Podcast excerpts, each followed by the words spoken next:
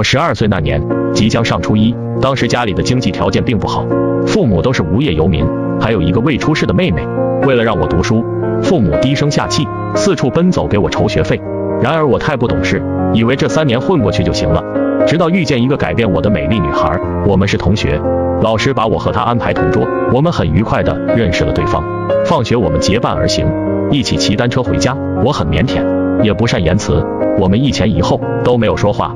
我专心骑车，他突然在后面说：“小冠军，我要撞你！”本能驱使我加快速度，还是慢了一步。一股强烈的冲击感向我袭来，伴随着漏气声。我回头一看，他狼狈不堪地躺在地上。路过的行人望着我们，他很是尴尬。我便前去帮他把车扶起来。嘻嘻嘻，不敢扶他，只敢扶车。他埋怨道：“哼，都怪你！”一边说，一边跺脚。女人都这么不讲理的吗？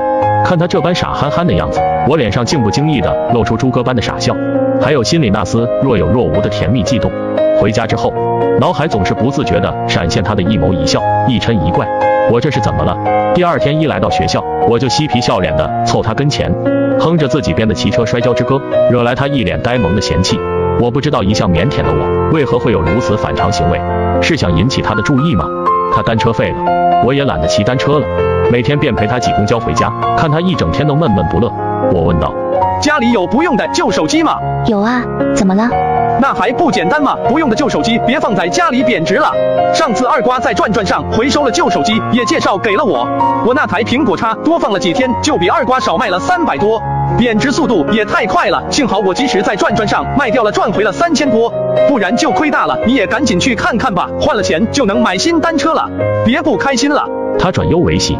喜欢一个人是藏不住的。心细的女同学看出了我的心思，在初二的时候换了座位，我串通组长，将我和他安排坐一起。有一次她生理期来了，凳子全被染红，我第一次面对这种情况，不知所措，手忙脚乱拿出纸巾递给她，缓解了尴尬。路过的同学说有股腥味，我为了帮她解围，大大咧咧扯着嗓子道：“是我妈做的鱼干。”此事过后，我和她的关系越来越好。初一的时候，我的成绩还比她好。初二就反被他超越了，他疯狂补习，他很要强，成绩直线上升，我们的差距就这样越来越大。